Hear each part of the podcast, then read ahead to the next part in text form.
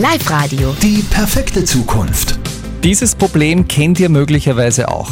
Ihr knotzt auf der Couch am Abend, schaut euch dort einen Film an, bei Netflix zum Beispiel, und eure Augen werden immer schwerer und schwerer und schwerer. Und irgendwann fallen euch die Augen dann zu. Ja, ihr mützelt weg, der Film läuft aber natürlich logischerweise weiter und dann wacht ihr auf und kennt euch nicht mehr aus im Film. Ja, wer ist es jetzt? Was macht er da? Was soll das? Es ist mir schon genau so passiert.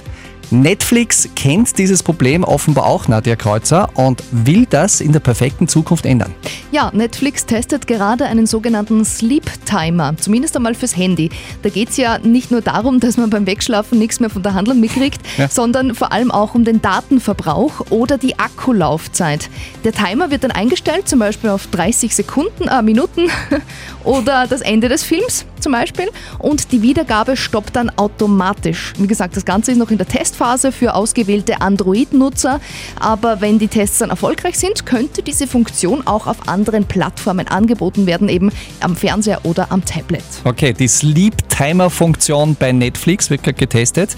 Übrigens gerade gelesen, Bridgerton ist die erfolgreichste Netflix-Serie aller Zeiten, ist heute bekannt geworden. Verständlich. Hast du schon gesehen, ja, gell? Ja, durchgeschaut. Ist eine Historienromanze also das heißt nichts anderes als für mich dann auch wieder höchste Einschlafgefahr. Oh je. Na schon, irgendwie, oder? Einfach mal so ins Weltall fliegen. Das könnt ihr möglicherweise schon bald machen. Live Radio. Die perfekte Zukunft. Das amerikanische Raumfahrtunternehmen SpaceX schickt zum ersten Mal Touristen ins Weltall. Und das heuer noch, voraussichtlich im Oktober. Und jetzt kommt's. Und jeder von uns könnte, theoretisch zumindest, dabei sein. Sarah Halbmeier aus dem Live-Radio-Team. Der amerikanische Unternehmer und Milliardär Jared Isaacman hat diese erste Weltraumreise gebucht.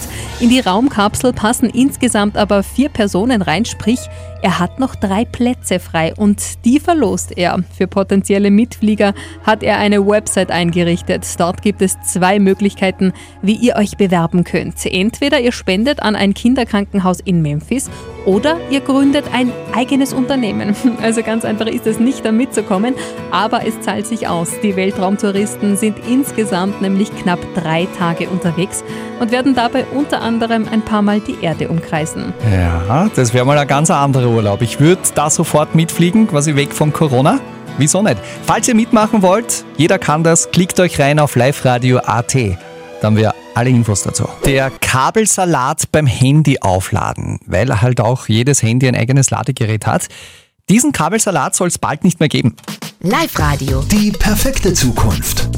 In der perfekten Zukunft werden wir unsere Handys aufladen ohne Kabel, nur über die Luft. Mit einem Ladegerät für alle Endgeräte in einem Raum. Wow, das wird das Schönste. Das verspricht jetzt zumindest der chinesische Smartphone-Konzern Xiaomi. Martina Schobesberger aus dem Live-Radio-Team, du hast dir das mal angeschaut. Ja, diese Woche hat der Konzern das System vorgestellt mit einem Präsentationsvideo. Imagine walking into a room Stellen Sie sich vor, Sie betreten einen Raum und Ihr Handy lädt sich automatisch auf. Man sieht dann in dem Video einen weißen Kasten, äh, ungefähr so groß wie einen kleinen Beistelltisch, mitten im Raum stehen. Das ist eben diese neuartige Ladesäule. Diese ortet mit Antennen die zu ladenden Geräte, zum Beispiel das Smartphone, und schickt dann den Strom in Wellen über die Luft direkt dorthin. Und es sollen alle elektrischen Geräte in dem Raum damit geladen werden können. This isn't science fiction. This is technology. Das ist keine Science Fiction, das ist Technologie, sagt der Konzern.